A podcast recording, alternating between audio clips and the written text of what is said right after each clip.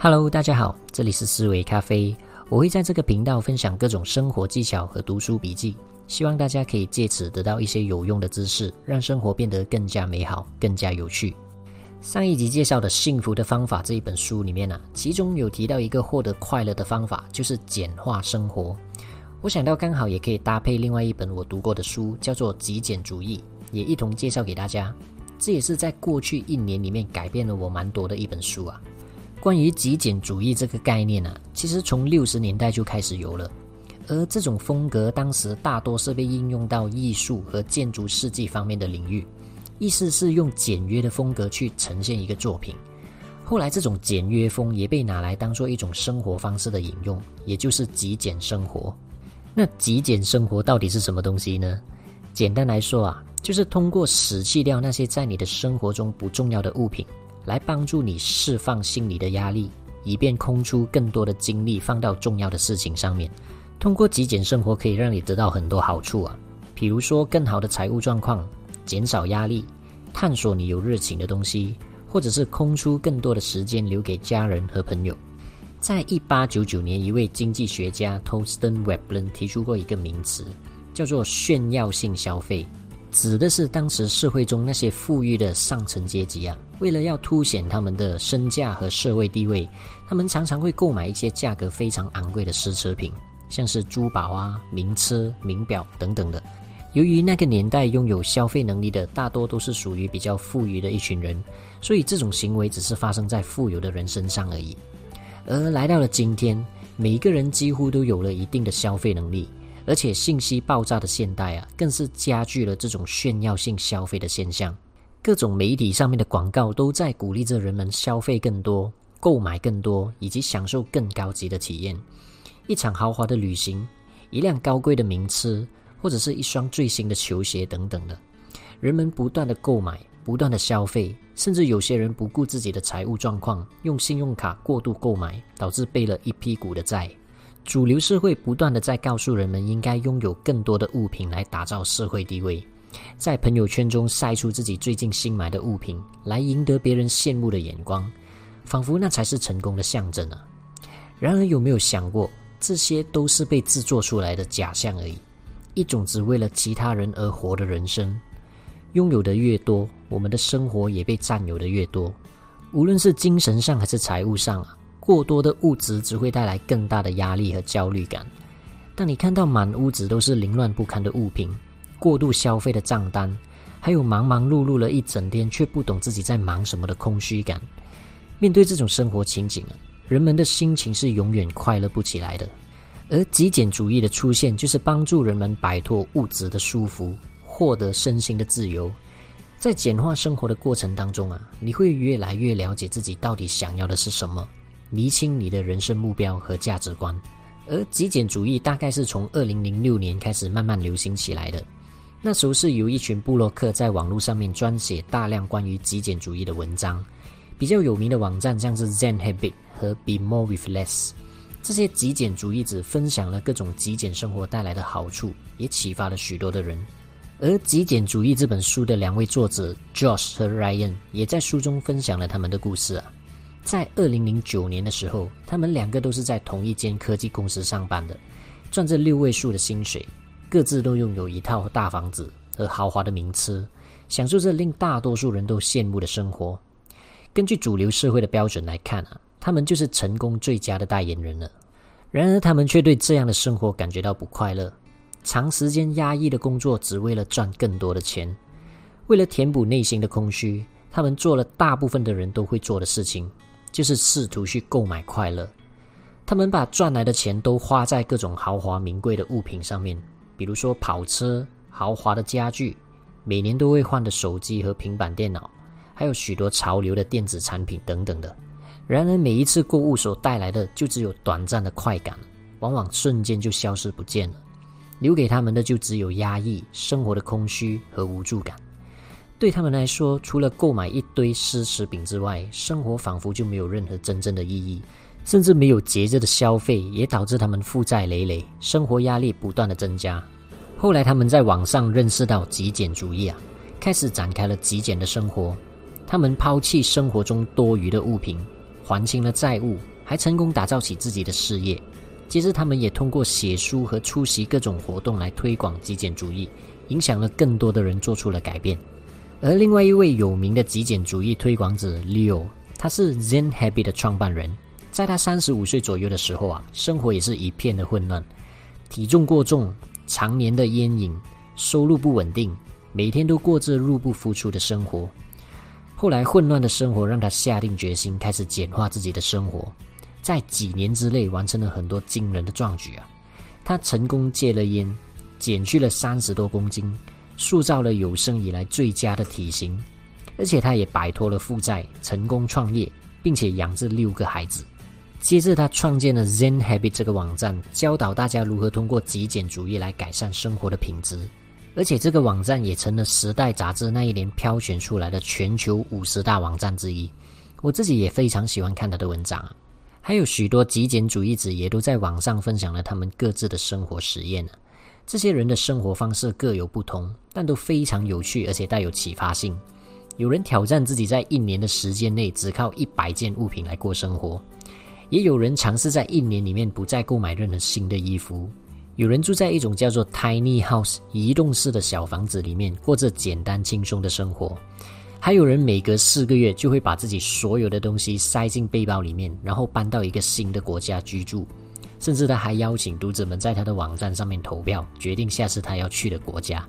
这些人都抛弃了主流社会的价值观啊，他们拥抱了少就是多的生活哲学。他们拥有的物品很少，但是却活得比很多人都快乐，也更自由。当然了，这本书并不是鼓励大家去追随这些人的生活方式。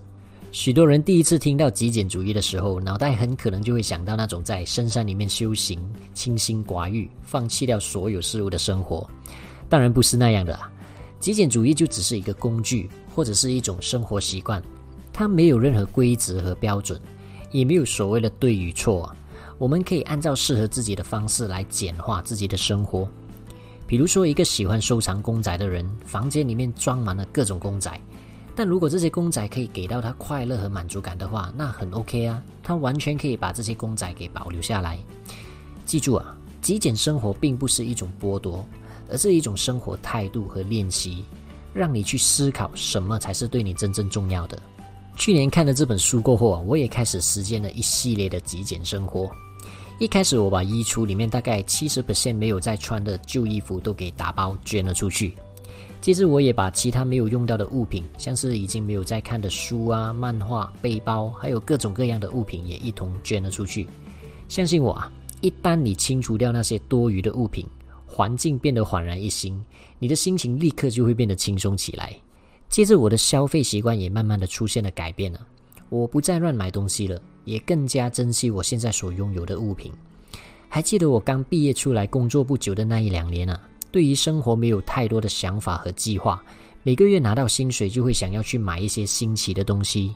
我还记得当时很流行单眼相机啊，身边的朋友几乎每一个人都有一台，于是自己心痒痒的也跑去买了一台回来。那是一台富士 m 的复古型相机，当时的价钱大概是三千块马币左右吧。我是通过信用卡进行分期付款购买的，可是那时候的我对于拍照完全没有任何概念啊。也没有耐心去学习，结果没玩多久，这台相机就被我摆在房间的某个角落给封尘了。一年里面也只有偶尔一两次旅行的时候才会拿出来用。后来还嫌它笨重，直接放弃用手机来拍。我想说的是啊，如果当时我知道极简主义的话，我大概就不会一时兴起就花一大笔钱去购买一件我根本不会用到的东西了。当然啦，如果对摄影充满兴趣，想要认真学习的话，那是另当别论了。但我知道自己当时买相机最大的原因，是因为我看到别人拥有，自己也想拥有的心态，却没有考虑到物品本身到底有没有带给我任何价值。每当想要购买某件物品的时候啊，可以尝试去问问自己，那是需要还是想要呢？这件物品是否能够为你的生活带来价值呢？还是那只是为了得到周围的人肯定的眼光而已？这些心态上的转换，很大程度的改变了我往后的生活。我的购买欲变得更少了，也更懂得如何处理我的财务状况。而极简生活也让我变得更加珍惜时间了。我开始刻意减少那些在生活中没有太大意义的活动，像是追剧和玩手机。尤其是手机啊，我过去总是无时无刻的都在看手机，只要一有空档，就会拿起手机来看朋友圈最新动态，追踪网上各种新闻和消息。好像没有第一时间追踪这些信息，就会错过什么事，然后时间就会在不知不觉中流走了。于是从去年开始啊，每隔一段时间，我都会从手机里面删除掉 Facebook 和 Instagram 这一类的应用程式，以便可以戒掉我常常玩手机的坏习惯。这个小小的举动，让我有更多的时间可以专注在有价值的事情上面。像是学习一项技能、看书，或者是做一些研究之类的。如果大家有兴趣的话，可以做一个星期的实验啊，尝试把你手机里面那些消耗掉你许多时间的应用程式给删除掉，看看接下来的一个星期会发生什么事情。像是如果你习惯每天在睡前都看手机一个小时才睡觉的话，那你可以考虑趁这个机会好好利用这一个小时，做些其他的事情，像是看看书啊、画画、写日记。或者是思考创业的想法等等的，相信我，你会发现到生活其实还有很多有趣的事情等着你去做。当然啦，我不是鼓励大家切断网络、断开和朋友的联系，或者完全不能娱乐等等的，不是这样的。这个练习的目的只是让你减少看手机的频率，打破你之前养成的规律，空出一点时间留给自己。而且有需要的话，你也可以随时把它们重新安装到手机上面。除此之外啊，我也开始注重了健康，保持规律的运动，多喝水和减少各种油腻的食物。说到运动啊，前阵子我也看了一本书，叫做《Spark》，那是一本讲述运动如何让我们的大脑产生对各种有利的神经粒子，像是血清素、多巴胺以及去甲肾上腺素。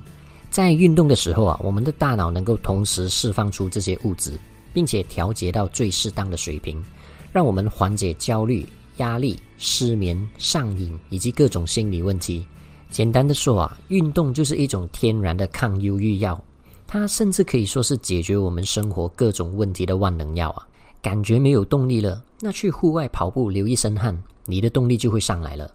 感觉未来没有希望，那去健身房做些运动，或者跟朋友去打一场球的话，那你就会感觉到其实状况并没有自己想象中那么糟糕。根据经验啊。一旦你养成运动的习惯，这个习惯就会给你一种良好的感觉，然后这种良好的感觉就会推动你在生活中其他的方面做出更大的努力。我在《巨人的工具》一书里面看过一段话，其实生活的秘诀就隐藏在陈词滥调里面，像是多吃蔬菜、保持运动这种每一个人都懂的道理，却常常被很多人忽视，不去实践。但这种陈词滥调往往就是真正的道理啊。我们不需要复杂的答案，答案一直就在眼前。